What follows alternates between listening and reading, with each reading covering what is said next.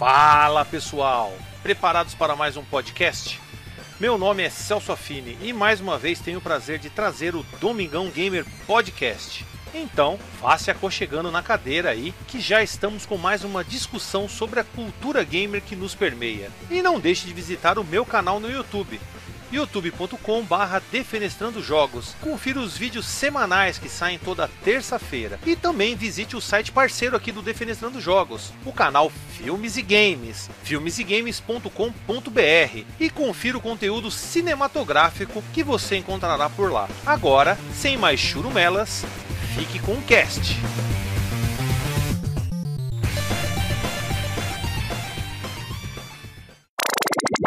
Produção desse podcast foi realizado pela Hood On Produção Audiovisual.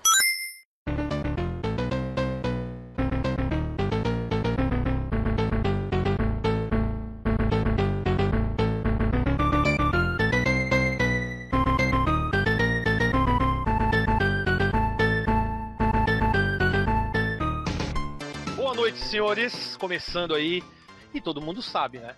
Porque hoje é sábado, nós vamos discutir alguns assuntos aí relacionados a videogame. E hoje nós temos aí um assunto muito polêmico, que são os cagadores de regras. Sempre tem alguém que aparece, né? Ou seja, numa live dizendo o que você pode ou o que você não pode fazer num jogo. Também tem aqueles caras que, quando você vai comprar algo para sua coleção ou fazer algo, é comprar alguma coisa, você mostra alguma coisa de coleção, a pessoa também faz, tem essa mesma atitude, essa cagação de regras. E além disso também, quando você vai comprar algum jogo no Mercado Livre, né? Você vai fazer alguma compra, Aí você pergunta, mas tá certo mesmo esse preço? Aí o cara te dá aquela resposta, né? Cagando aquela regra sobre a raridade do jogo. Também tem a questão que foi levantada sabiamente aí pelo Fábio que está participando aí, sobre a questão também de emulador e console, e as pessoas que ficam brigando sobre isso. Ah, que tipo de cabo você tá usando? Não, tem que ser Framester, RGB, para sentir a crocância dos, do, dos pixels. então, sabe, a regra tá forte é um tema importante que a gente deve estar discutindo, porque não é só em uma vertente dos videogames, praticamente em tudo. Fora a questão, né? Fora que eu não vou nem falar tá, das comunidades tóxicas, né? Que nós temos aí nos, nos jogos competitivos, que também está se criando também. Eu acho que eu vou deixar isso para um outro hangout, que eu já estava pensando até fazer um vídeo sobre isso, então eu acho que nós vamos deixar isso para um outro hangout. Então, não se preocupem, tá? Isso não é direcionado a uma pessoa ou outra, e sim às atitudes que várias pessoas estão tendo dentro da internet com essa cagação de regra. Então, aos cagadores de regras, isso é para todos vocês, cagadores de regras, né? Chame os seus amigos aí, que hoje, que nem o ratinho lá fala, ratinho, ô, ô, ô. Como que é? O café tá no bullying. Por isso que até que o Levi está aí presente. Então, isso, boa rapaz. noite, Levi. Tá preparado aí pra, pra cagação de regras? Boa noite, boa noite. Preparadíssimo e principalmente também para representar, né? Claro que todo mundo sofre com esses cagadores de regras, mas tem uma galera que sofre algumas coisas a mais que é o pessoal mais da minha idade, 20, 20 e poucos anos, abaixo disso. Então tô aí para representar a molecada também. Maravilha. Também temos aí o nosso amigo Giba. Seja bem-vindo mais uma vez, querido. E preparado aí para defecar suas regras aí, ou melhor, falar sobre suas regras? Oh, brincadeira. boa noite, boa noite. É Giba. Giba, Celso. Giba. Giba? Eu tenho dificuldade aqui pra gente falar gente diferente. É Giba, então. Giba. Diga aí, Giba. É Giba, então... beleza. É Giba, Gimba? É com M, amigo? Brincadeira. Giba. Então, diga aí sempre vai existir aquela, aquele cara que se acha no direito de criar regras e que ele pensa tem que ser assim para todo mundo, né? E é muito comum isso em live, em Mercado Livre, pontos de compra e venda de jogos. O cara inventa, ah, jogo tal é raro, esse console aqui é difícil, é mais caro. Sempre tem algo do tipo, né? Sempre cagam regras. Isso é muito comum. Com certeza. O pessoal gosta de cagar regras. Também temos nosso amigo Fábio, que até lembrou aí dos emuladores e consoles também, tem uns cagadores de regras sobre isso. Então, seja bem-vindo aí, Fábio. Vamos cagar bastante regra sobre emulador e console, né? Vamos lá, é. sem F5, sem emular e sem apelar no joguinho de luta também. Exatamente. Então,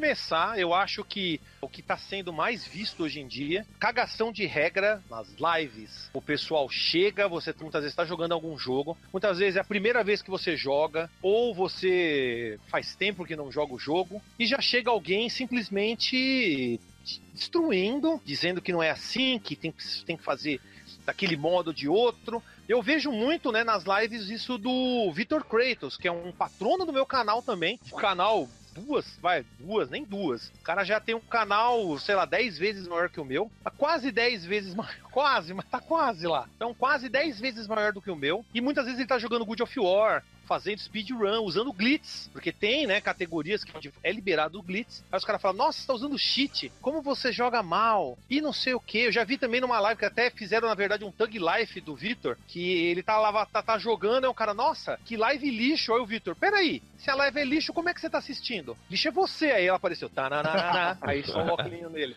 Os caras fizeram uma montagem.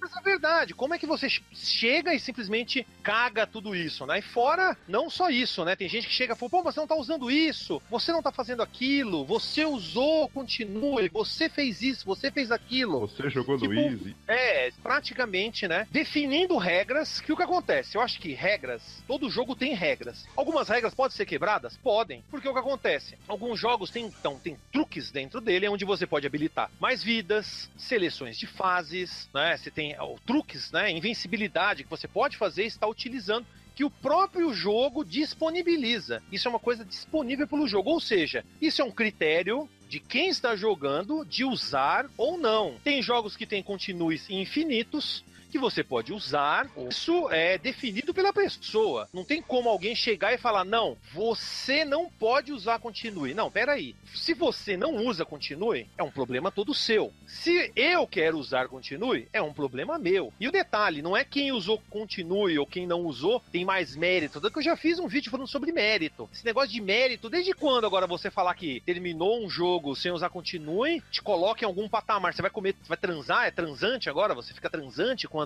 quando fala que terminou um jogo sem usar continue? Eu não sabia disso, tá? Tá assim agora no, nessa época, você não, você não usa continue, você transa. Pô, se eu soubesse disso, eu tinha transado um milhão de vezes, então, em vários jogos que eu terminei sem usar continue. Eu seria o maior transador do universo. Então, pera lá. Então, eu acho que essa questão, e a questão que eu quero levantar pros, pros convidados, é o seguinte: vocês acham que aquela regra que você cria para si, você pode impor para outra pessoa? Você pode impor, chegar lá e falar, não, se você não fizer isso, não valeu. Se você não fizer isso, você não é um bom jogador. Vocês acham? Vocês acham com certeza que isso é algo bom? Você chegar lá e falar, não, você tem que fazer isso, senão você não é gamer. Não, com certeza é errado. Isso aí, o nome disso é você querer impor o seu gosto, a forma que você joga sobre os outros. Porque, por exemplo, nós não somos ninguém. Ninguém, ninguém. Quem que eu sou? Quem que qualquer um aqui é pra, pra querer cagar a regra na jogatina do outro? Um exemplo bom para pegar é o Konami Code. A porra do código surgiu porque os caras estavam com dificuldade de, de, fazer testes no próprio jogo lá, o Gradius, 1980 é, e na ver... É, na, ver... na verdade, o Gradius era um jogo tão difícil, era tão difícil que os caras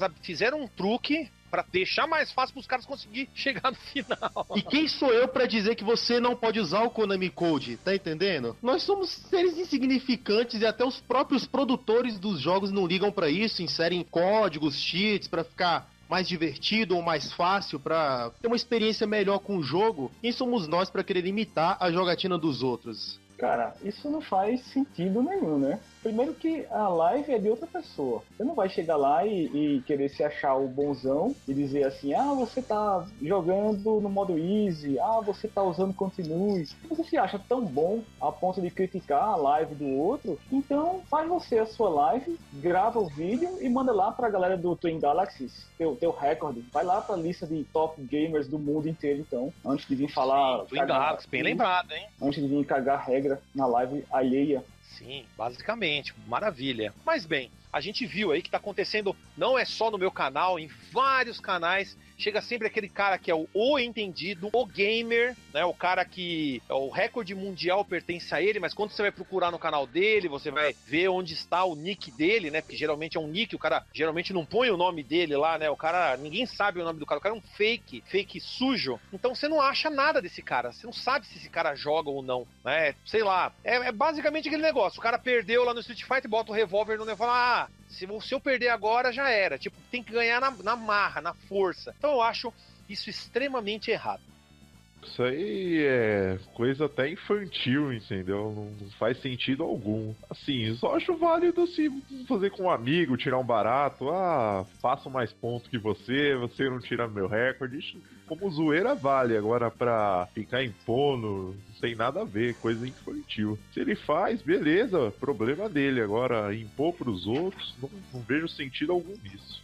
Talvez ele nem, nem É, faça, realmente. tá? Talvez ele tenha. Verdade, também tem isso. Às vezes é só pra encher o saco, né? Talvez o cara nem faça. É, não faz sempre. Mas aquele Às negócio. vezes, é. às vezes ele gostaria de Mas fazer. então, mas aquela, aquela que. Não, que eu ia falar o seguinte. Porque o que acontece? Eu com meus primos, a gente ficava um brincando com o outro, com algum colega, quando a gente jogava de fazer isso. E rolava uma certa disputa entre eu, meu primo, alguns amigos, pra ver não quem jogava melhor, simplesmente pra chegar no final do jogo. Destrinchar o jogo. Tanto que eu acredito que todo mundo aqui já teve aquele momento que parou e ficou vendo alguém jogar e jogando muito bem. Então eu queria que vocês lembrassem que, como eu, eu com meu primo, eu lembro que tinha uma certa disputa, mas era uma disputa até de certo modo amigável, que quando eu jogava, ele assistia, depois ele tentava fazer igual, e a gente tentava cada vez indo mais difícil, colocando no hard, que nem o Shinobi 3. O Shinobi 3 eu termino em qualquer dificuldade, o Revanche do Shinobi também termina em qualquer dificuldade, né? Tranquilo pra mim, porque é um jogo que eu competia muito com esse meu primo, então eu descobria muitos segredos, ele também via eu jogando, depois eu via ele jogando, mas era algo entre nós apenas. Eu não ficava, chegava na rua, via um cara, é, você tem que fazer isso, não você não é bom jogador de Shinobi. Eu acho que esse tipo de coisa, quando é feita de uma forma amistosa, quando você conhece a pessoa, tem uma certa intimidade com a pessoa, pode até ser legal, porque querendo ou não, você criar uma regra, que nem o que acontece, tem o clube da navinha. Quando tem uma, a gente põe, impõe uma regra lá e todo mundo segue ela para que seja, esteja em pé de igualdade. Já aconteceu com vocês de terem um primo, algum amigo,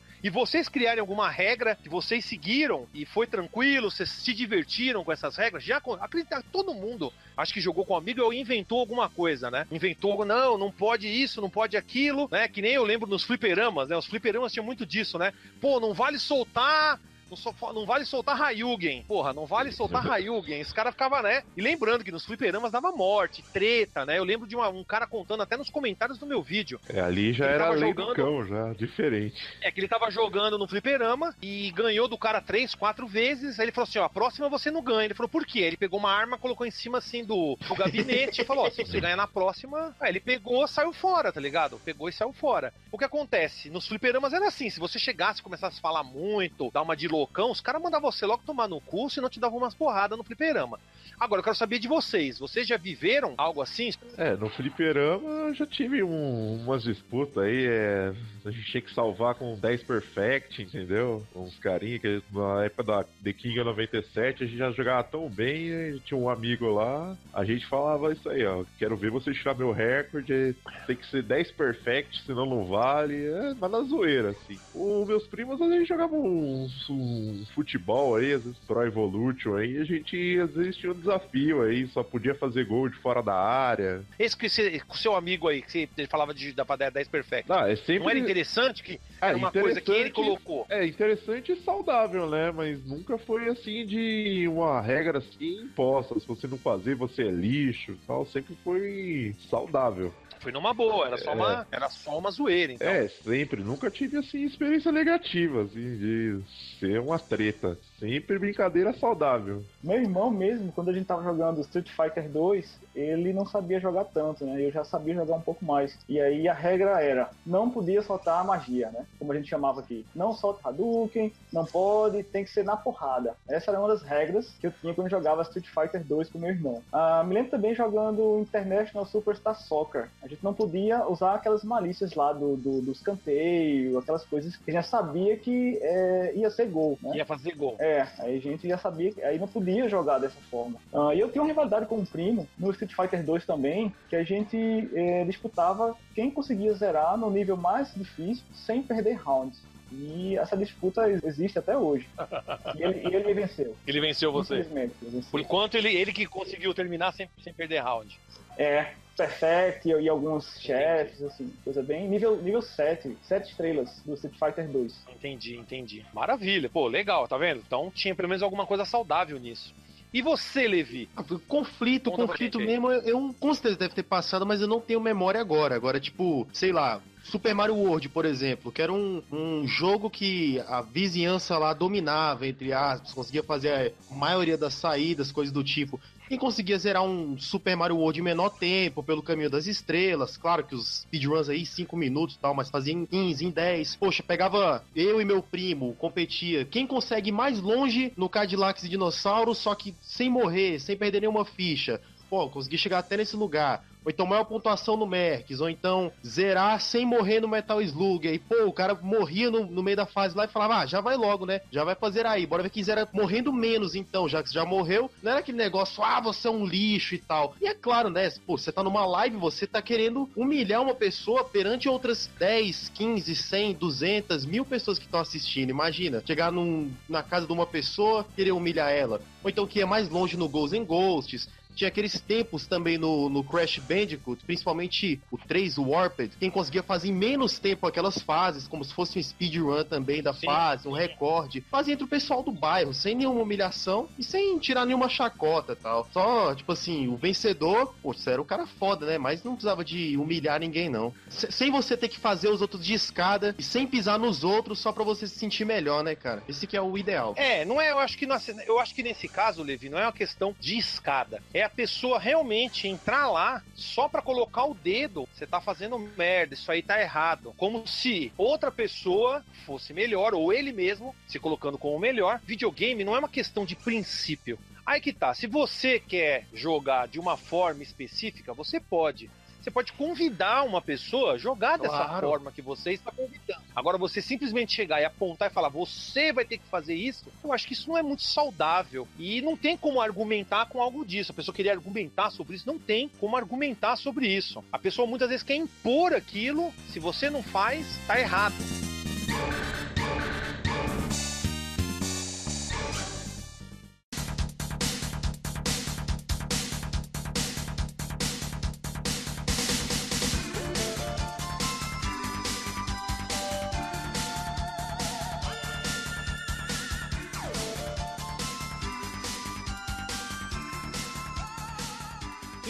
Momentos existiam regras meio, vamos dizer assim, que ficavam entre linhas, ou se não entre aspas, vamos dizer assim. Isso é uma coisa que eu vou falar que eu já sou marmanjo, quem tiver aí dos marmanjos das antigas sabe que quando você ia no fliperama, talvez vocês lembrem disso, mas quando você ia no fliperama, ia jogar Street Fighter 2, uma regra importante, pelo menos aqui em São Paulo, era ah. não pegue tonto, não bata no cara tonto. Porque dependendo do que você, se você bater dava problema. Tonto, aqui também dava problema. Dava problema, não. Dava morte. Podia dar morte. Podia dar. Que isso, amigo? Morte. Só um hospital então, só montei só de leve. Existiam regras, principalmente em fliperamas, né? Fliperamas eu lembro também. Que se você estivesse jogando e alguém ficasse falando muito, nossa, faz isso, faz aquilo Logo aquele cara virava e mandava você calar a boca ou ele te dava umas facadas no pescoço. Era simples, não tinha muito que ficar conversando ou senão dando dica pro cara. Se você não fosse amigo dele, era melhor você se calar. Tanto que a minha regra no fliperama era ir pro fliperama calado, só responder quando eu fosse intimado, alguém me perguntasse alguma coisa. E se falar, falar comigo mesmo. Falar com a minha mente. Eu já vi,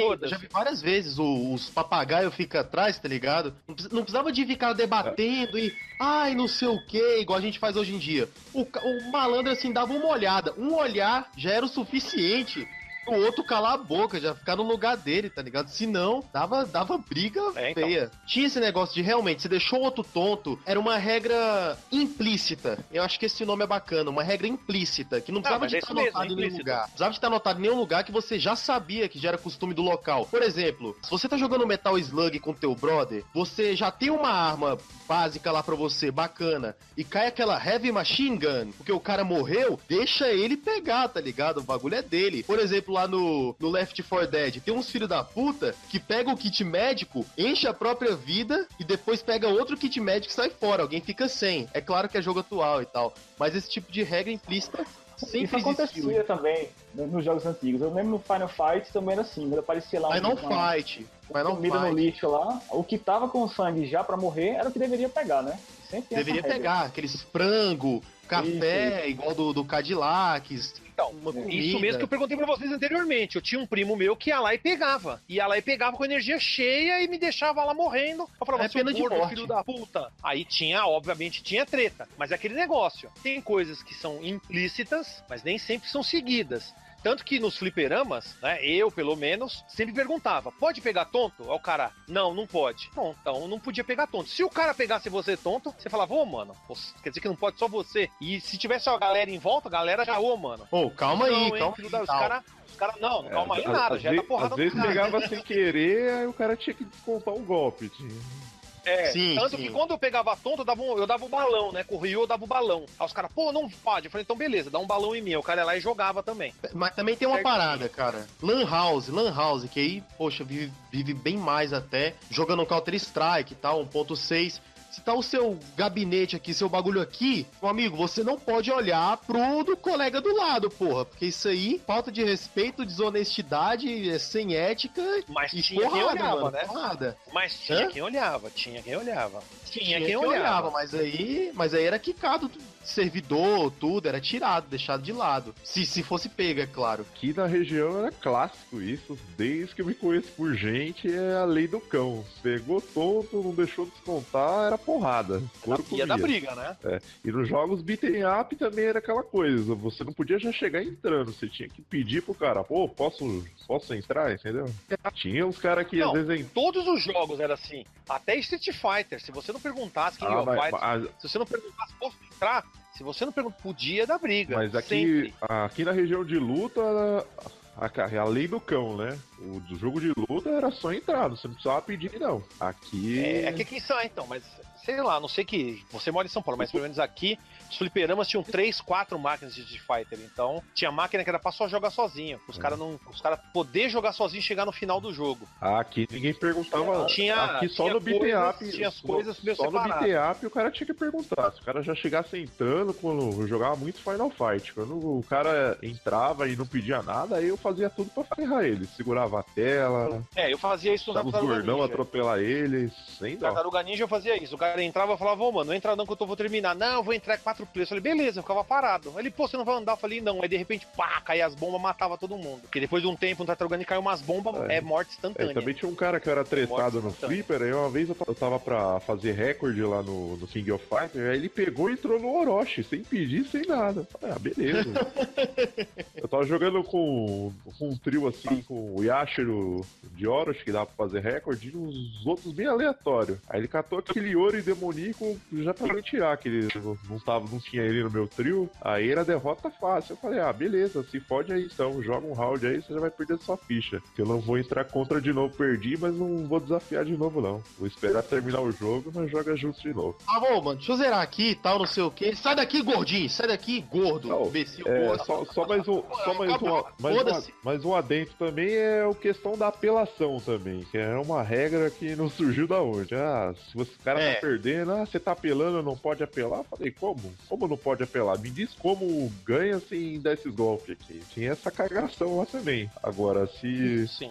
se você se garante com o cara na porrada, apela. Agora tinha alguém, um cara mais medroso assim, já deixava o cara ganhar já, pra não, não tomar um Gordo, né? É, eu, eu lembro do Street Fighter, você não podia dar rasteirinha fraca e balão, não é? Isso aí era, era meio que uma regra implícita. Não tinha essa de ficar tonto, não, mas essa da rasteirinha e do balão, rasteirinha fraca e o balão, era bem complicado. É, e jogos de beat'em up também, se você batesse no outro player, era praticamente declaração de guerra, né? Era altas tretas, porque um bateu no outro e, é, e, e tirou. Pô, esse da rasteirinha em balão, bem lembrado, hein? Esse daí era, era implícito, não podia É. fazer isso. Se fizesse, era treta. Na época de locadora, Você podia fazer até regra- uma vez. Se fizesse, se fizesse o tempo todo pra ganhar, aí você tava pedindo pra apanhar. É, né? que a cagação da É apelação sacanagem. era isso, né? Você só fica no mesmo golpe, não faz nada diferente. É, e isso tinha que ser no Street Fighter 2, né? Porque realmente tinha um, era desbalanceado a coisa e dava treta. Em locadora, que eu me lembro, é a regra básica, né? Quem tá jogando perdeu, passa o controle. Se não passar, treta também. Em qualquer jogo. Essa é a regra, acho que não só de locadora, né? Mas de game em geral, que tá jogando, perdeu, passa o controle. Essa também é implícita. Entendi. Bem, mas o que vocês estão falando, geralmente eu via também. Esse, esses combinhos que você pode fazer do Street Fighter também tinha a magia fraca do Guile correr em cima e jogar o cara quando a magia, quando ele estivesse defendendo a magia, não tinha Ah, defesa pra no isso. Desonesto. É, tem os famosos combos infinitos do King of Fighters, né? Isso desde a King of Fighters 95 até a 98, que foi a que eu joguei mais, todas elas tinham combo bem, acho que o 94 nem tinha tanto, mas do 95 em diante tinha uns combos infinitos muito merda. E o detalhe, eu simplesmente, quando acontecia isso comigo, quando alguém usava um combo infinito, ou o cara fazia isso no Street Fighter, geralmente eu não jogava mais. Quando eu via aquele cara, eu não jogava mais com ele, entendeu? Não jogava mais com essa pessoa. Tanto que tinha um fliperama, tinha uma máquina de fliperama King of Fighter 97 numa Pro Games aqui perto do museu, se eu não me engano, na Cipriano Barata. E lá tinha uma máquina do King of Fighter 97. Quando chegava um cara lá, o cara pegava os, os fazia o truque pra pegar os caras é, transformados lá com sangue de Orochi, e ele usava sempre aquela apelação do Yashiro, de ficar batendo e, tipo, te mata, você não consegue reagir, porque o jogo permite isso. Então, praticamente, ele virou um pária lá dentro, ninguém jogava mais pro cara. Então, ele acabou parando de fazer isso. Eu acho que, assim, se tem algo que me incomoda dentro de um, de um jogo algo assim, eu, eu tento evitar ao máximo. E se é um amigo meu, um conhecido, que nem o Zemo e o próprio Eremita, quando a gente vai jogar Street Fighter na casa do Eremita, que ele tem a máquina lá. Quando eu vou jogar com ele, eu falo, ô Eremita, pô, se for fazer uma apelação, né, evita fazer o tempo todo. E aí a gente mesmo, pode ver, quem vê os vídeos que eu gravo lá, a gente não fica fazendo essas apelações o tempo todo. E o detalhe, querendo ou não, quem sofre, né, algum tipo de apelação que o próprio jogo permite, e quem também cria essas regras praticamente está quase no mesmo barco, né? Também o cara que chegava, ah, você não pode não sei o que, não sei o que lá. Se você for ver, é algo bem chato. Eu acho que regras, essas coisas distintas, né? Teria que ser algo meio que conversado. Por isso que eu falo. Aqui em São Paulo, geralmente a gente pedia pra poder, ó, posso entrar contra, e, podia, e perguntava, pode pegar tom? Fazia isso. Até os combinhos, essas coisinhas, só se você abusasse que o cara ficava puto. Tinha gente que ficava o tempo todo fazendo isso. Aí os caras falavam, ô, mano, vai tomar no seu cu. Se você fizer isso de novo comigo, eu vou te dar um pau. Então é que o fliperama já era um lugar, né, totalmente diferente. Mas, pode ver que agora na internet, eu acho que tá quase repetindo isso, né? Tem gente chegando lá e sendo bullying da, da situação.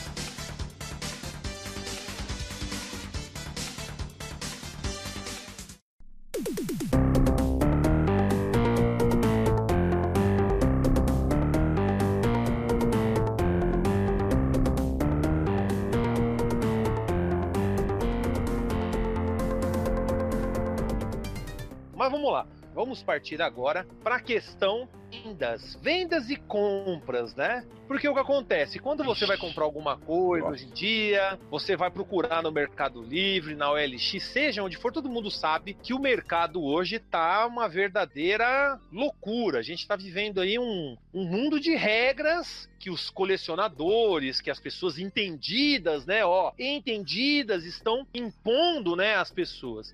Então, deixa eu colocar um belo exemplo aqui, ó. Eu vou usar um grupo que eu participo no Facebook, que é o Fórum NES Archive, onde o pessoal sempre faz chacota, controle manete para o videogame Atari 100% original. Nossa. 249 reais. Aí um dos caras postou, o Zero, né? O Hernani. O Zero postou que no Mercado Livre, no Mercado Livre também, você pode comprar um Atari Polyvox com quatro super jogos e um controle por 289 reais. Ou seja, 40 reais a mais. Você compra o videogame todo com quatro jogos e o controle. Você pode pegar só o controle que você quer e vende o console por 249 reais tranquilamente. Olha só, isso aqui é uma das coisas. E o detalhe, a gente faz muita piada, né? Olha só o que eu comentei aqui, o que geralmente quando você vai no Mercado Livre e fala, pô, mas tá certo esse preço? Aí o cara fala, só quem viveu a época sabe o valor de um controle assim. Não gostou, não coleciona. Aí tá aqui o Mendingola. Acho que vocês viram. O Mendingola, que o Jefferson Costa Moura,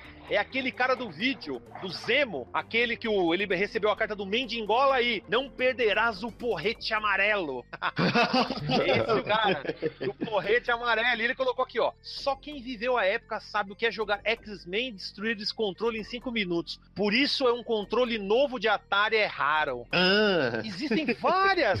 Existem várias pessoas que, quando você faz algum questionamento ao, ao valor, só fala: você não é colecionador, você não é nada. Quem é você pra discutir o preço? Você não é ninguém. Então a gente a gente passa por essas situações. Que mais um. Ah, olha essa aqui, ó. Olhem essa aqui. Fita de Super NES contra 3. 600 reais. A caixinha é pirata. O jogo é pirata. O jogo é pirata. Pirata, pirata. E o cara colocou raridade, fita 100% funcionando contra 3 com caixa em perfeito estado. Né? Nada contra a pessoa, tá? Mas ó, colocaram assim, ó. Por que essa relíquia, essa relíquia está tão barata? está bem barata, ó, cara. Raridade e preço justo. Parabéns. Vou querer dois. Porra, Ô, amigo. parabéns pra você. Parabéns, Raridade. né, caralho, ó, muito. Então, a gente tá vivendo um momento no retro gaming, ó, mais um aqui, ó, manual do Final Fantasy 3 original, desconto, tá 379 reais, só o manual, é raro. Coisa rara, né? Aí, aí até o cara que é o Arthur Palmer, desconto.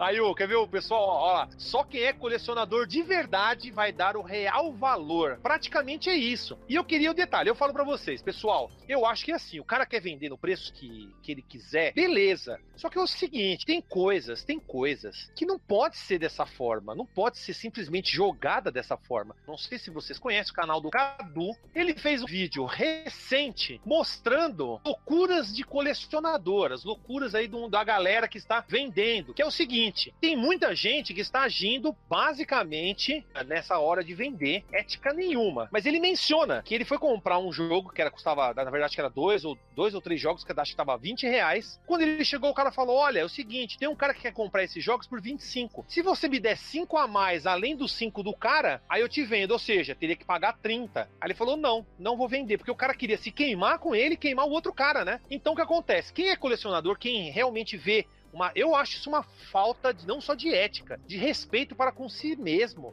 O cara tá tipo. O quanto ele pode ganhar? Cinco, cinco reais, meu amigo. O que, que é? O cara tá mendigando? O cara é mendigo? Não tem dinheiro para comer? Tipo, é, é Bolsa Família? É complicado. O que, que vocês acham disso aí? Dessa cagação de regra? Porque, cara, detalhe, o cara vende no preço que ele quiser, mas se você fala, pô, cara, esse conta 3 seu aí é um jogo pirata. Você não podia estar comprando 600 pau nele. Eu acho que uns 150 pau por seu contra 3, e muitas vezes tem gente que teve o jogo, exatamente aquele jogo, e tem uma certa nostalgia, pô, cara poderia vender 100, 150 reais, que ainda estaria num valor ainda razoável. Mas agora, 600 reais, se você for explicar isso pro cara, o cara vai te xingar, vai falar que, ah, você não é colecionador. Ó, eu não sou colecionador de verdade, hein, ó, não sou colecionador de verdade. É. Quem me dera eu ser, se eu fosse, quem me dera se eu fosse colecionador de verdade, né? Porque eu não tenho nada aqui atrás, eu não tenho nada aqui atrás. Então, eu acho isso, eu posso resumir numa palavra, ridículo, ridículo. E agora eu quero saber de vocês, começando aí pelo Fábio. É um absurdo, né? Falta de bom senso, né? O cara quer vender, beleza. Acho que não tem, não tem que ter regra também em preço e tal, porque eu vi um tópico num grupo que eu participo de vendas, o cara reclamando, ah, o preço das coisas aqui tá muito alto, que tudo. Aí o dono do grupo respondeu, falou, ó, vende, a pessoa vende ao preço que ela quiser, compra quem quiser, né? Mas eu acho que nesse caso tem que haver bom senso, né? Não é, aparece uns Hagane aí, 3 mil reais. Por, por o fato do retro game estar muito influenciado, aí abre esse tipo de bizarrice que a gente tá vendo, né? E resume é isso, eu acho que tá faltando bom senso. O pessoal perdeu a noção.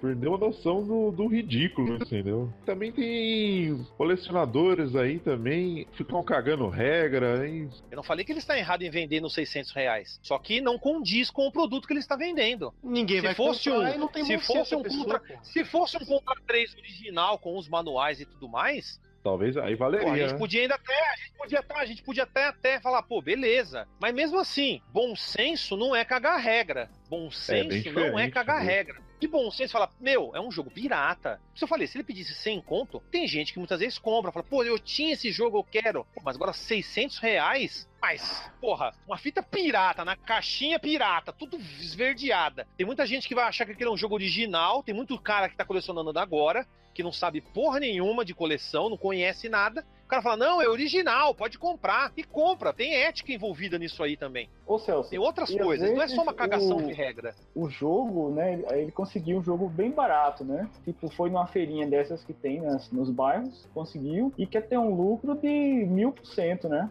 Aí é uma questão de realmente de bom Sim. senso. Não estamos cagando regra, dizendo o preço que deveria ser, entende? É, se achar que E é muitas vezes- feliz, né? Se você vai cagar regra no, no governo? Não, é questão de bom senso, pô. Então, e às vezes Não, o jogo fala, é errado, fala né? o Giba. Tipo, tipo, eu já vi anúncio de Super Mario World, que era um jogo que praticamente vinha com os Super Nintendo na época, sendo vendido a, a um preço muito acima, né? Assim, na minha, na minha opinião. Mas é aquela história, né?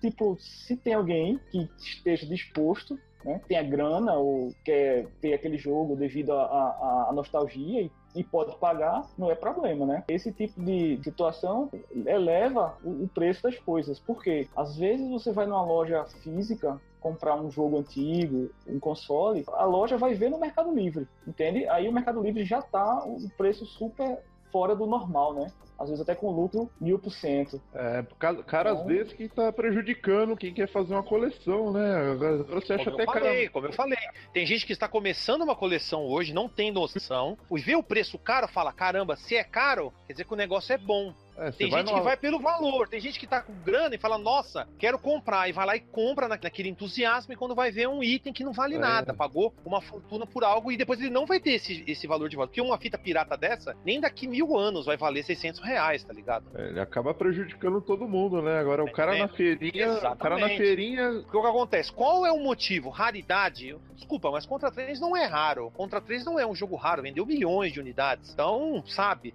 tem gente que abusa dessas questões. Então, querendo ou não, na verdade, é ele que tá cagando regra. Ele que tá colocando 600 reais lá e falando para todo mundo: foda-se, eu vendo ao preço que eu quiser e você que me engula. Na verdade, quem tá cagando a regra é quem tá fiando esse preço e a gente tem que ficar quieto. Tá cagando a regra, dizendo que o produto é raro e que vale aquele preço, mas raro é um, é um jogo que saíram poucas unidades do mundo, entende? Uma edição especial, um super em bom estado. É diferente de um Contra 3 alternativo, né? Sim, não, não faz sentido isso. Não faz sentido mesmo. Eu tive uma, uma situação que aconteceu no início desse mês. O cara excluiu a postagem do, do Mercado Livre, mas eu tenho o print aqui perdido por aqui. tava procurando, mas não consegui achar. Mas com certeza vou achar. Tinha uma fita de Donkey Kong Country 2 que ela tava bem bonita mesmo. Só que era luz e tal, era original mesmo. 499 reais. Eu falei, oh. poxa, tá lindona, mas pera aí, né? Mas eu perguntei educadamente mesmo pro cara, ô cara, esse é o menor preço mesmo que você tem e tal. Você tem outras fitas tão conservadas quanto essa, eu queria dar uma olhada.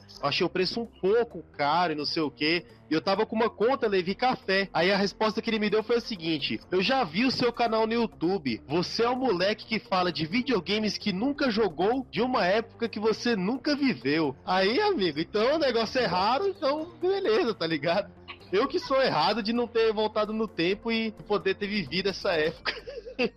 E ele acabou de pegar uma regra, né? Exatamente, é, cara. Exatamente. Você não viveu, é, se você não viveu a época da Segunda Guerra Mundial, você não pode colecionar itens da Segunda Guerra Mundial. Senão, você não é um old guerrilheiro, tá ligado? É, eu não posso ouvir, eu não posso ouvir Beatles porque eu não nasci na época, então. Você não, não mas peraí, na... Levi. Não, mas peraí, Levi. O que você falou, eu posso lembrar de uma história ah. do Justiceiro, que é uma, uma história Wells e Word, que se chama Justiceiro Massacra Marvel, aonde ele tava matando vários heróis e vilões, e aí tem uma batalha que ele tá enfrentando o Capitão América, e o Capitão América dá um couro no, no Justiceiro. E começa a falar, soldado, quando que você decaiu? O que aconteceu com você? Ele é capitão. Realmente eu decaí aconteceram coisas, eu fui obrigado a fazer isso, mas eu segui minhas próprias regras, eu vivi algo totalmente diferente que você. Se você tivesse lutado a guerra que eu lutei, você saberia que eu tenho um plano de emergência. Ele pega um revólver que estava escondido, que ele já preparou o terreno onde ele ia lutar com o Capitão América. Ele sabia que ia ser derrotado, que o Capitão América, vendo ele derrotado, ia dar as costas para ele, então ele pegou o revólver. Então, se você tivesse lutado a mesma guerra que eu, você saberia disso. Se você não sabe agora, pau, já estourou o miolo do Capitão América você não tem que me julgar e pá, e dar na cabeça dele. Então, olhem, cuidado, hein? Nos quadrinhos rola assim isso aí. Acontece. Cagação de regra, cuidado. Refletem. é, é, mas então, mas pode ver, essa questão não é só a questão da cagação de regra. Tem gente que está se queimando, vendendo uma coisa para um, depois vende para outro por um preço maior, né? As pessoas estão querendo tirar vantagem em cima das outras. Então isso é algo deplorável, né? É deplorável realmente, né? E tem gente que fala assim, espero, eu, eu já vi, eu tenho, tenho conhecidos meus que falaram, ah, espero que um dia você passe necessidade, porque aí você vai me vender sua coleção todinha baratinha. Tem gente que que deseja que você fique na bancarrota, que você esteja sem grana nenhuma para vender tudo para ele por 100 reais. Tem gente que é carniceira a esse ponto. Conhecidos meu, não vou citar nomes, mas tem gente que eu conheço que é colecionador que espera que o outro adoeça, que mal das pernas, e fale, ó, oh, vende para mim aí que eu compro tudo, compro o lote. É muito complicado isso, entendeu? É muito complicado isso quando você vê esse tipo de atitude. E tá acontecendo, infelizmente, o mercado gamer, eu vi muitas pessoas comentando aí, não tem nenhum tipo de regulamentação mesmo.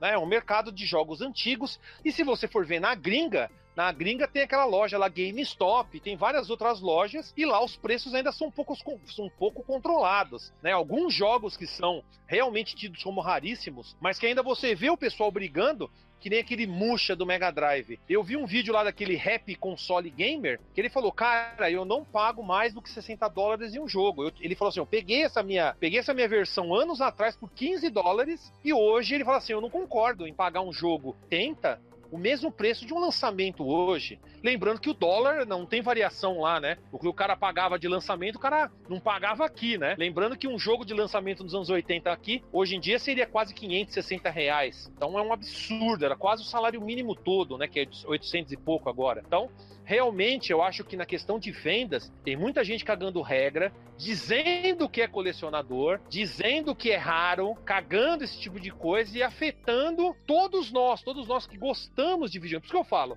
se você vê preços muito altos, dê um tempo, procure em outros lugares, conversa com algum amigo, conversa com muitas vezes um cara que você viu né, lá num grupo de Facebook, procura, tenha paciência. Não tem como ficar caro para sempre outra. Alguém vai vender num preço justo uma hora ou outra. E você pode comprar de fora, compra um jogo só para não ser taxado, faz vai fazendo sua, vai fazendo as suas compras periodicamente, de forma controlada, porque eu acho que tem muita gente hoje caindo nesse mundo de coleção e querendo comprar tudo de uma vez para poder aparecer como se fosse retro game, é, né? Olho grande. Detalhe, eu tenho muitas, quase tudo que eu tenho aqui é da época. Então eu vivi esses consoles, né? Então é totalmente diferente. Você que quer simplesmente aparecer, está, você está sendo prejudicado, mas você também está causando tudo isso.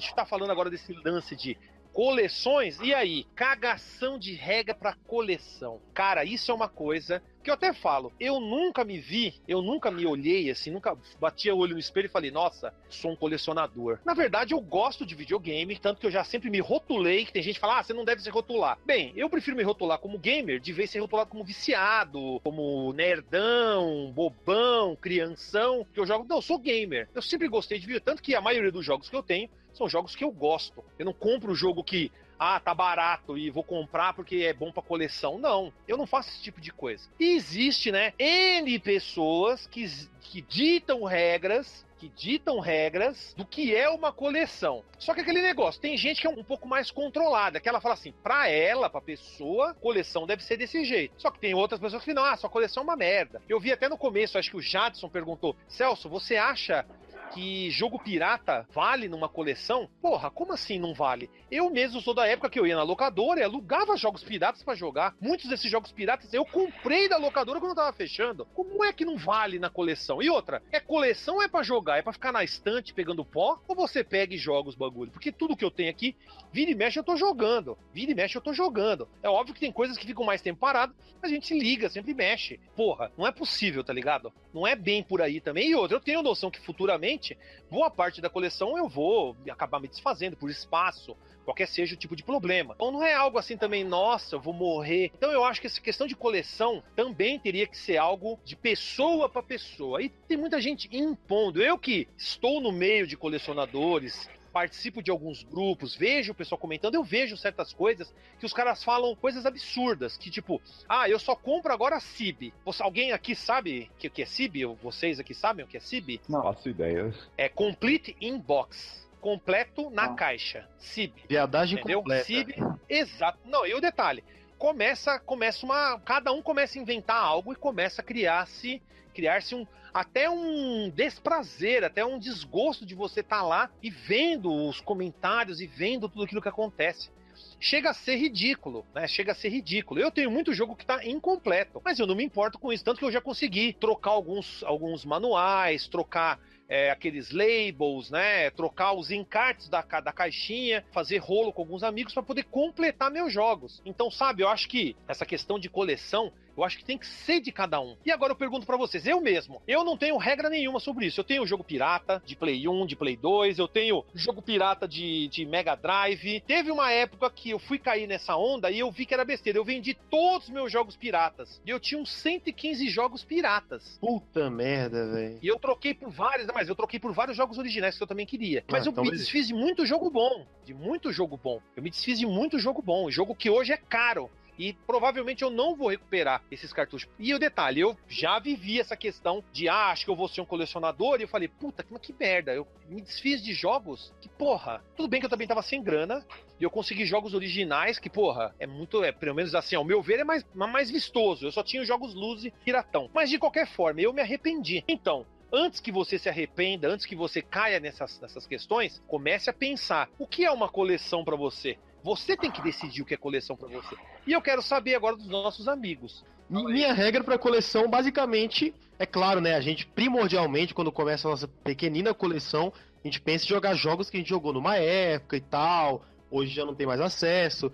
Mas, assim, acho que a regra é jogar jogos não, é comprar jogos que você jogue. Por exemplo, eu tenho uma pequena coleção lá, algumas coisas que ficam lá na sala, é o resto que não coube eu deixo aqui. Mas eu, por exemplo, olha, eu tenho jogo original de tudo quanto é console. Mas o jogo que eu tenho mais orgulho de ter tá... é um Final Fight 3 piratão. Então, assim, eu acho que é coisas que dão orgulho pra gente jogar, o orgulho Qual pra jogo gente ter. que você falou? Final Fight? Final Fight 3. Ah, pô, legal, hein, mano. Aí fica, aí tá aqui até hoje, ó, de canetão permanente, briga de rua. E é um maior orgulho meu aqui aqui, ter até hoje. É claro, posso, tem, tem cartucho de Atari e tal, mas que eu conheci na época foi essa daqui, é a que eu mais tenho orgulho. E a regra de coleção é jogos que eu vou jogar, não só deixar de enfeite. Então. É isso. Maravilha. Basicamente é o que eu sigo também, né? Então, eu não sou colecionador, né? Devido à nostalgia, eu acabei adquirindo um console e aí eu criei uma, uma regra, né? Que é, eu, eu, eu quero, eu queria ter os consoles que me traziam a lembrança da infância, né? As memórias da, da minha infância. E aí são os consoles das gerações da terceira à quinta geração. Eu não tenho nenhum preconceito com, com luz, com, com pirata, nada.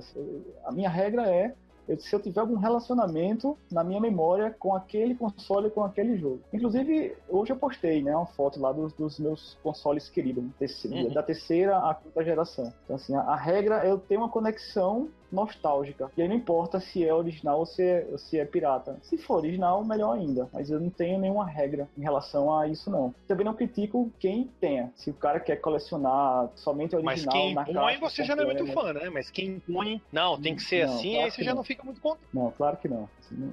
Não faz sentido. Até porque, com esse mercado, né? Do jeito que tá aí, é complicado. Exatamente. Eu, eu até, eu até dei uma parada. Eu, eu gostaria de ter um New Geo AS e gostaria de ter também um PC Engine. Mas se você for ver hoje em dia no Mercado Livre, no LX e no mercado retro gamer, esses consoles estão caríssimos, né? Mas eu, eu gostaria de ter, de tê-los. É uma regra específica, né? Eu nunca tive oportunidade de jogar no, nesses dois consoles. Aí, questão minha mesmo. Os outros eu tive Entendi. uma relação no passado. Ou eu tive, ou eu joguei em locadora. Essa é a minha regra. Porque querendo ou não, que nem eu falo, eu joguei alguns jogos, que nem eu levi, alguns jogos da locadora que eram piratas e eu comprei esse jogo. Então, para mim, ele tem um valor não só pelo jogo, mas também sentimental daquela época de ser o jogo que eu alugava e ele hoje tá comigo e tá desde aquela época. E mesmo sendo pirata, eu até falo, tem jogos meus aí piratas que queimaram, não funcionam. Ponho, limpei os conectores, tentei fazer de tudo, não funciona. Mas eu deixo ele guardadinho lá bonitinho, só pelo valor sentimental que eu tenho com o jogo.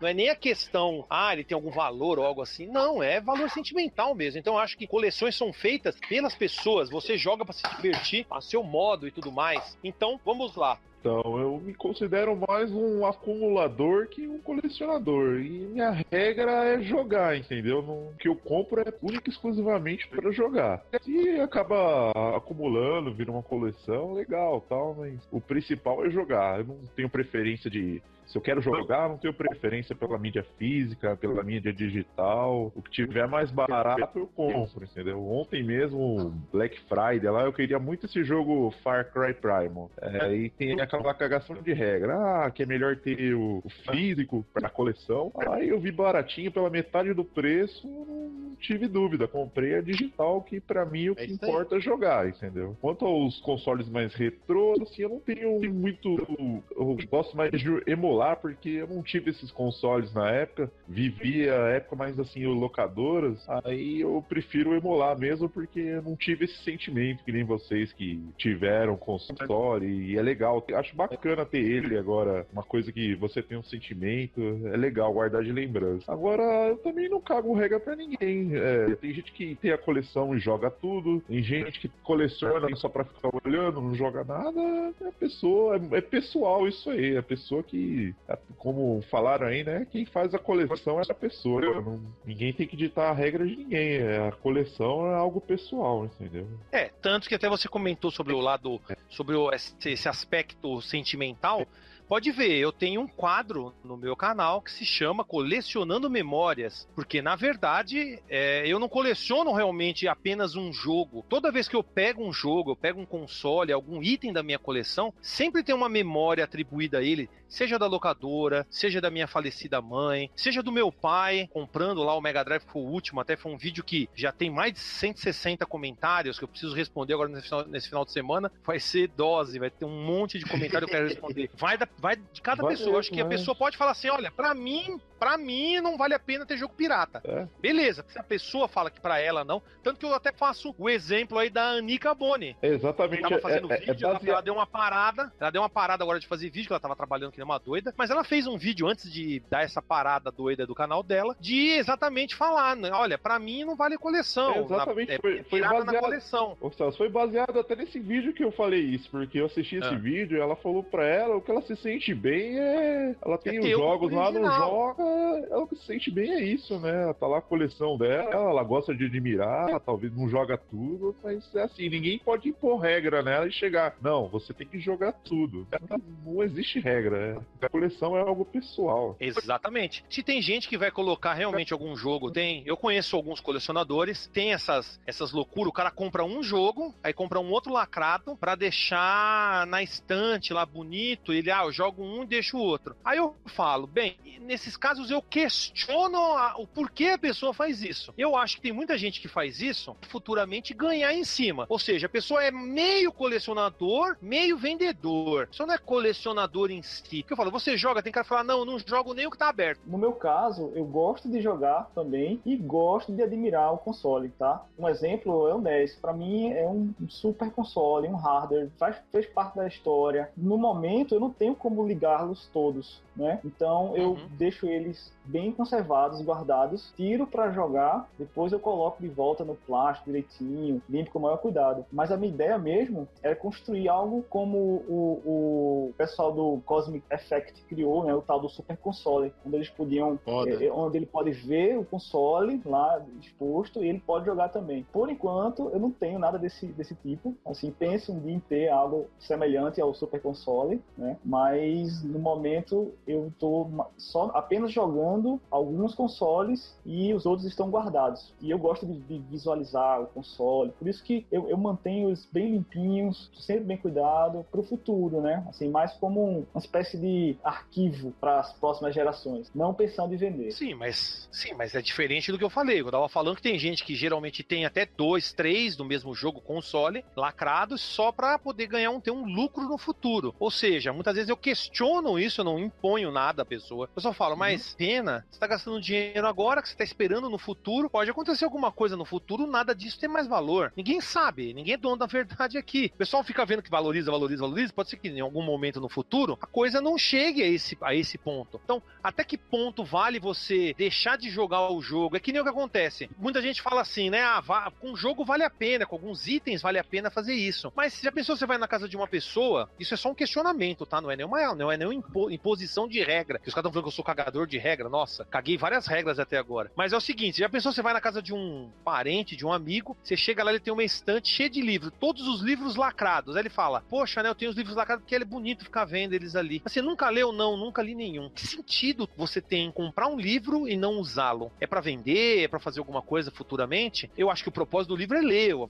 propósito do jogo é jogar. Eu só levanto esse, esse questionamento. Muitas vezes você tá com dois, três, então tem alguém que gostaria de ter esse jogo e você não deixa a pessoa ter porque você tá querendo esfolar vivo alguém, né? Arrancar o couro de alguém mais tarde para poder vender aquele jogo ao preço exorbitante que você quiser, né? Porque quanto mais tempo passa, mais os itens vão se tornando raros. E eu fico pensando, né? Tudo que eu tenho aqui, imagina quando eu tiver no, na, próximo à minha morte lá, sei lá, 2050, 2056, sei lá, 60. Isso. Quanto que vai valer tudo isso? Ah, eu nasci em 76. Se eu fosse morrer com 100, com 100 anos, seria 1976. Você é um então, com 80. Mano, imortal. 80 seria 2056. Então, em 2056, quanto vai valer tudo isso? Então, quer dizer que quanto mais tempo eu guardar, mais eu vou poder tirar das pessoas. Essa é a. Essa é, a, é, a, é, o, é o ponto, então, que nós vamos chegar então com, com videogame. Quer dizer, ah, mesmo eu tendo amor por isso, um dia eu vou vender e vou arrancar o couro de alguém. Será que é realmente isso? É isso que vocês, todo mundo que joga, que gosta, é isso que a gente quer para outra pessoa que também gosta? Gosta de videogame. É, é isso que, que, é o que acontece. O, o Levi mesmo falou que é da nova geração e tudo mais. É isso que nós, tiozões das antigas, queremos pra nova geração, que eles vejam nossas coleções como algo, sabe,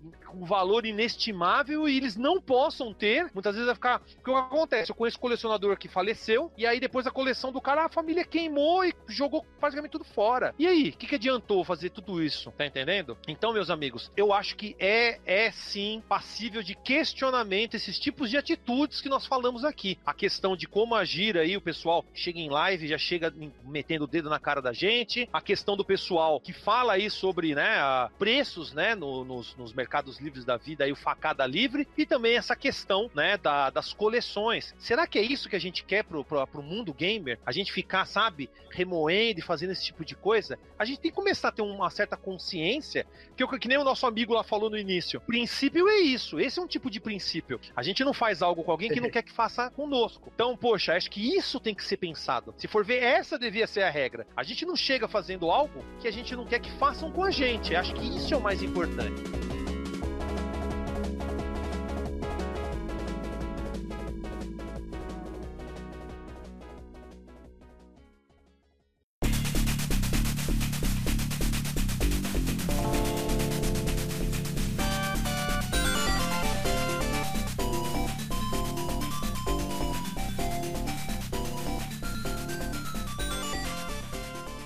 Emulador e hardware original. O que, que, é melhor? Vocês sabem que isso aí existe uma treta, mais uma treta, que eu tive que até fazer um vídeo. Eu fiz um vídeo sobre emulação e coleção. A gente tá vivendo uma época onde, meu, as pessoas estão querendo se matar, tá ligado? é. para poder para poder dizer que estão mais certas, que estão mais são mais importantes. Parece que as pessoas estão tipo assim, nossa, o que eu digo tem que ter mais importância do que a outra. Soa desse, a esse modo, né? Chega a ser estranho isso. Eu vejo muita gente brigando, falando assim: ah, vamos colocar no console real, com Framester, com RGB, com cabo SCART para sentir a crocância dos pixels. Tem um pessoal que tá muito nessa aí, né? De sentir a crocância dos pixels. crocância eu quero sentir na porra do frango frito quando eu meter a boca nele. E não a porra do jogo. Lembrando que eu, joguei, eu joguei o videogame, eu até mostrei lá o Mega Drive com RF, com aquela porra de anteninha. A imagem era uma merda, não é? No VHF. Jogou na e TV de válvula. Aquilo... É, então, aqui eu achava aquilo lindo, maravilhoso. E os caras tão preocupados que você fala, não, mas emulador também faz isso, e emulador é melhor porque você não gasta com coleção. E E eu até fiz um bom debate falando: olha, coleção acaba tendo o seu valor futuro, você pode revender, depois você pode vender, né? Lógico que tem trabalho para você ter espaço, então tem prós, contras, assim como emulador. Emulador também tem o Pro, que você pode ter, né? Tudo, né? Do jeito que o brasileiro gosta, de tudo na maciota, tudo grátis, né? Tudo de graça, de grátis. Porém, não tem valor nenhum. Ah, mas eu tenho toda a coleção no pendrive. No meu pendrive eu tenho toda a sua coleção. Ah, muito melhor. Fala, é, mas eu posso pelo menos ter algo. Posso pegar aquele videogame da minha infância, ligar ele e jogar ele. E falo, porra, mano, esse foi o primeiro console que eu tive. Eu tenho ele até hoje, jogo ele. Então tem o um valor sentimental embutido. Então tem tudo tem um pró e um contra, principalmente em emulação e console. Muita gente vai falar, não, é melhor no hardware original, é melhor no emulador, porque emula o hardware original. Hoje nós temos computadores que fazem isso. Mas aí o que acontece? Eu faço o questionamento agora. Não é mais importante jogar? Teve uma época que eu fazia as lives no emulador e chegava os caras. É, porra, você devia fazer no console, porque no console é melhor. Beleza, arrumei uma placa de captura, coloquei, na, coloquei na, na captura, né, pro cara pra poder pegar do console, e o cara, porra, tá ostentando aí, mostrando consolinho e não sei o que. Aí eu falo, mano, e aí, o que, que eu faço agora? Não pode usar console, não pode usar emulador? E que aí? O que, que eu faço? Não uso nada, então? A gente joga, fala, vai falar do jogo. Ó, o jogo é assim, assado. E aí, como que fica isso? eu tenho um amigo chamado David Rael, que é um dos maiores colecionadores de Sega Saturn do Brasil. O pessoal começou a encher o saco dele, assim como fizeram com você. Ele fez questão de comprar uma outra webcam para deixar filmando o Sega Saturn rodando enquanto ele fazia a live. Nossa. Mas, cara, entre... sabe qual que é o melhor entre o console e o Não falaram que era ostentação dele? Hã? Não falaram que era ostentação da parte dele? Ah, depois falaram console, que era ostentação e tal. Aí deixou quieto. Que era humilhação, tá bom, tá querendo me humilhar. Tá isso é ostentação, você ai, vai ser o melhor, não sei o quê. humilhado. Opressor, é o, o colecionador opressor. colecionador opressor, amigo. Agora não é mais loiro.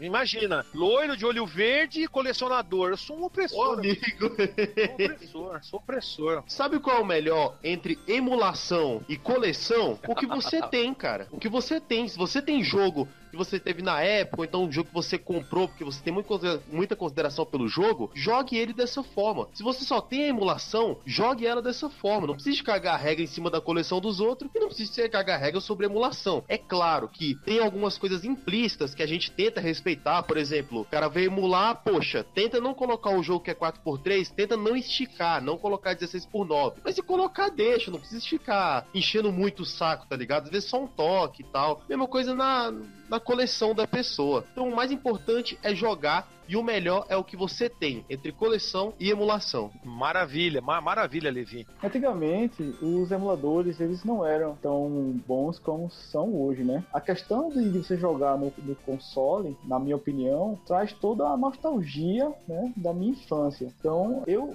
quando eu comecei a, essa onda né, retro gamer, quando voltou, bateu aquela saudade, aquela nostalgia, eu comecei a, a cair nessa onda do, do upscale, né? Eu tinha uma TV é, 4K, ligava os consoles na TV de 4K e ficava horrível, né? Então, mesmo na proporção 4x3, não ficava legal. E aí eu comecei nessa vibe aí de, ah, não, preciso de um upscaling, preciso dar melhor imagem, RGB, SCART. Fiquei nessa neura, até que eu parei um dia e pensei, ah, quer saber? Eu vou jogar como jogava antigamente, numa TV CRT, e foi que eu decidi. Eu vendi minha TV 4K do escritório e comprei essa TV CRT baratinha na OLX Caramba, 4K! 4K.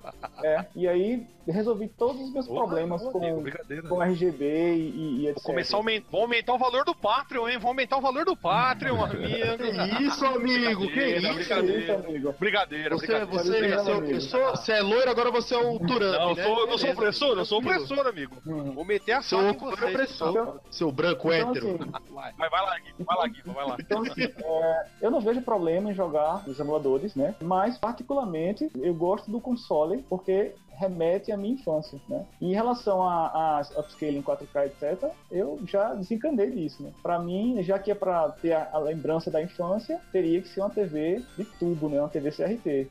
E foi o que eu fiz. Então, o, jogo que eu não tenho, eu jogo no emulador, e o que eu tenho, eu jogo no console. Essa, essa é a minha, minha regra, né? E agora o Fábio, que ele que levantou esse questionamento, agora ele vai ter que falar também sobre o assunto, né? Espero que você fale mais do que duas palavras, viu, Fábio? Piado. Fala aí, é jogar no hardware original é mais legal tal, mas o importante mesmo é, é jogar, entendeu? Não ficar na coisa pessoal. Vai do gosto pessoal de cada um, não ficar cagando regra, falar, ah, tem que jogar na TV de tubo, filtro não. Se, se você gostar de jogar com filtro, jogue, não fique falando que é uma bosta, entendeu? No videogame antigo é pra jogar como era antigamente, nada de filtro. Eu comprei um, um Android Box e isso aí tá sendo uma coisa que, meu, tá uma diversão extrema que ele tá me dando, entendeu? Eu emulo tudo ali, direto da TV, bonitinho, com filtro, coisa linda, show de bola. Aí você coloca assim uma foto no Facebook jogando ele, ah, saiu uma merda, não vale porra nenhuma. Tem que jogar no Super Nintendo na, na TV de tubão, entendeu? Aí eu falei pra ele, beleza, é, vai lá jogar um Street Fighter no fliperama. Então, vai lá caçar um fliperama, já que emulação não vale nada, vai caçar um fliperama pra jogar, entendeu? É bem por aí, é coisa pessoal. Cada um, cada um fica feliz com o que tem, entendeu? Que nem o Levi falou. Exatamente. Sim, o importante é jogar. Eu jogo aqui no computador, no meu notebook do Ben 10 que eu brinco, com a imagem zoada, mas tô me divertindo. Se eu quiser jogar com a qualidade melhor, eu jogo na televisão. O principal é jogar, o resto é mimimi. Entendi. Uma recomendação que eu tenho para quem gosta de jogos antigos e de gente quebrando regras, se superando nos jogos, tem um, um documentário, um filme documentário no Netflix chamado The King of Kong, que é muito legal para quem gosta tá de. No de Netflix esse... Tá no Netflix? Tá sim. E é bem legal. Isso, Olha só, o, é muito é, bom, hein? Ouço muito legal. o Giba que tá sensacional. É muito legal esse documentário e, e, mostra a galera tentando quebrar recordes e etc e tal. E fala do Twin Galaxy, né? É. E fala do maior que... cagador de regras e mostra o maior cagador de regras de todos os tempos, que é o cara que tinha o recorde mundial do Donkey Kong e ele fez de tudo para não perder, criou regras é o... que até o Twin Galaxy foi meio que acusado é o Billy é, privilegiar o cara, privilegiar o cara, deixando ele fazer fazer da forma que ele queria e o outro cara não. O outro cara teve que mostrar para que veio, teve que fazer todo um, uma parafernália e o cara não teve nem a pachorra de parar para conversar com o cara. O cara, tipo, totalmente distratou o cara. Meu, dá nojo. Por isso que eu falo, esse tipo de gente chega a dar nojo. Vocês têm que assistir, aí vocês vão ver o que é uma cagação de regra de verdade. Aí vocês aí vão ver que até esse cara, esse cara que é o Billy Mitchell, o nome sofre dele. tudo isso, que tenta quebrar. O cagador Quem? de regras é o Billy Mitchell e o outro é, se eu não me engano, Steve Weeb, algo assim. Faz tempo que eu vi esse. É, então, esse, mas, pô, o Steve Weeb, ele chega até chorar, cara. Ele chega até chorar em um certo momento. Porque, porra, é uma, um tipo de humilhação, cara. O cara nem se dá o luxo de ir lá trocar uma ideia com o cara. Tipo, não tem amizade nenhuma. Ó, foda-se, você é um merda, eu sou Deus dos jogos. eu não quero isso para mim, não faço isso com ninguém também. Mas boa dica, viu, Giba? Esse, esse documentário é sensacional, sensacional. É, que retroemolista é o caralho, só isso. Brincadeira. Polícia dos games, vamos, vamos jogar, ao invés de ficar falando merda Uma na live merda, dos né? outros. É. Se você, se você chegar em alguma live ou com alguém, você pode propor, você pode falar, pô, por que você não tenta jogar esse jogo sem usar continue ou sem fazer tal, tal truque ou sem fazer tal coisa. Pode ser feito isso aí. Eu, poxa, se um patrão chegasse e falasse, ó, vamos tentar jogar. E o detalhe, geralmente, muitos jogos, eu tento, quando eu jogo, eu tento jogar, uso, uso continue até acabar, e se não, eu volto do começo e continuo de novo. Vários jogos de navinho eu fiz isso. Até aquele último que eu fiz aí, o, o Terra Cresta, ele não tem continue. Então, eu começava uma nova jogatina do início. Então, eu acho que se você quer sugerir algo não impor, fala de uma boa. Fala, por que você não tem tenta fazer isso. Não chegar e falar, ah, não tá fazendo isso, não valeu. Porque isso é uma coisa de idiota, sabe? Eu acho que você pode propor pra alguém que tá lá no YouTube fazendo um vídeo, pode falar, pô, por que você não tenta fazer isso? Fala, ó, oh, aí, deixa eu, ter, deixa eu treinar um pouquinho, jogar um pouquinho, depois eu posso fazer, né? Eu tenho live de 8 horas muitas vezes, de vez em quando a gente quer que o negócio adiante, a gente usa continue. As pessoas querem uma live dinâmica. Então eu acho que a pessoa tem que ter um pouco de consciência também na hora que chega para alguém e vem, ó, oh, não chega impondo. Pergunta, pô, não, você não acha melhor fazer dessa forma? Forma, você também vai pegando um pouco as manhas, sabe? Tem gente que não faz isso, não chega dessa forma, já chega te quebrando, querendo te, sabe, te esgarniçar na frente de todo mundo, fazer chacota, transformar você num imbecil que nunca jogou. Mas eu desafio, ó, se eu fosse pegar uma lista de jogos que eu manjo botar um desafio e falar, vamos ver quem manja mais do que eu, duvido que esses cagadores de regras iam peidar rapidinho. Porque eu ia falar, ó, não vou ficar discutindo com você. Vamos fazer o seguinte: tem, tem tais, tais jogos. Vamos jogar? Se você for melhor do que eu, aí eu reconheço. Não, você tava certo, eu tava errado. Se não, é melhor você ficar quieto, né? Nem abrir mais a sua boca. Então, muito cuidado, pessoal. Toma cuidado, porque o que acontece? Não é uma questão, sabe, de orgulho apenas. É uma questão que é, é cansativo. A gente muitas vezes tá lá pra divertir, a gente tá lá conhecendo algum jogo e parece que a gente é obrigado. Eu conheço pessoas que acham que você, se você não jogar bem, você tá passando vergonha. Como assim passar vergonha? Todo mundo vai jogar o jogo uma primeira vez e vai ter que se acostumar, vai ter que aprender. Ou seja, você tem obrigação de jogar super bem. Não, pera lá. E o detalhe, eu reconheço assim que muitos jogos que eu não joguei a primeira vez, eu ainda tenho uma certa facilidade porque eu já jogo há muitos anos, certo? Não dá para terminar o jogo de primeira, mas porra, a gente tem uma certa noção e a gente eu aprendo rápido os macetes dos jogos. Então pera lá, não é bem por aí. Eu acho que as pessoas têm que tomar um certo cuidado nessa hora.